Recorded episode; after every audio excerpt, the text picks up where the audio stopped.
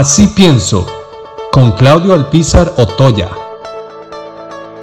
La vaca está flaca y le siguen sacando leche. Crecen las necesidades y lo único que se hace es enviar a ordeñar más la vaca, porque no hay mayor creatividad. Y entonces eh, la vaca sigue ya casi sacando sangre, ya no se le saca leche y se le ven las costillas. Eso es lo que están haciendo con el sector público y privado costarricense, con los funcionarios. La administración actual no tiene ninguna creatividad ni ningún reparo en estarle pasando factura a los costarricenses y especialmente a la clase media costarricense, ya sea disminuyéndole sus ingresos por vía de impuestos o, como popularmente decimos, apretándolo en otros espacios.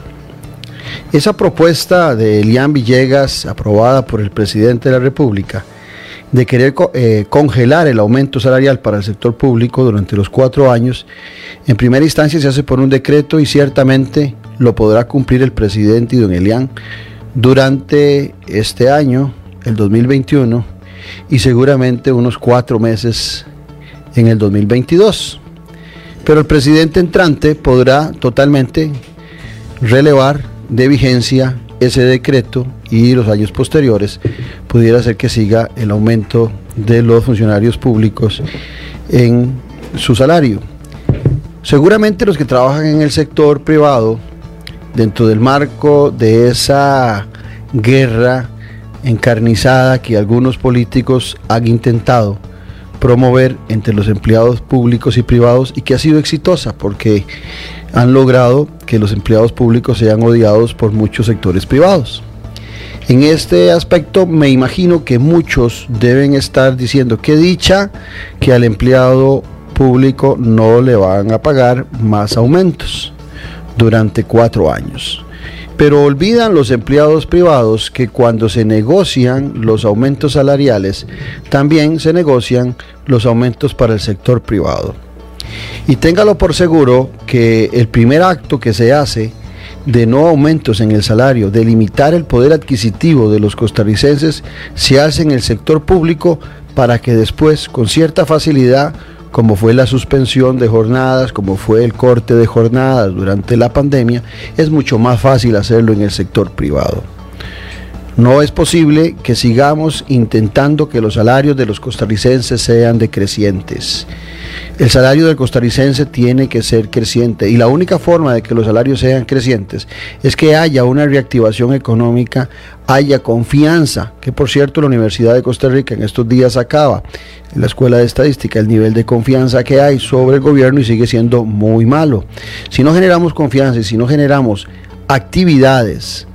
y demanda interna de los costarricenses, la, actividad económica no va a ser reactivada. Y por más que intenten meter un 15 de impuesto en el IVA, por más que intenten disminuir los salarios y por más préstamos que se pidan a nivel internacional, todas esas señales que he dicho son contradictorias para generar crecimiento. Primero se le limita al empleado público y privado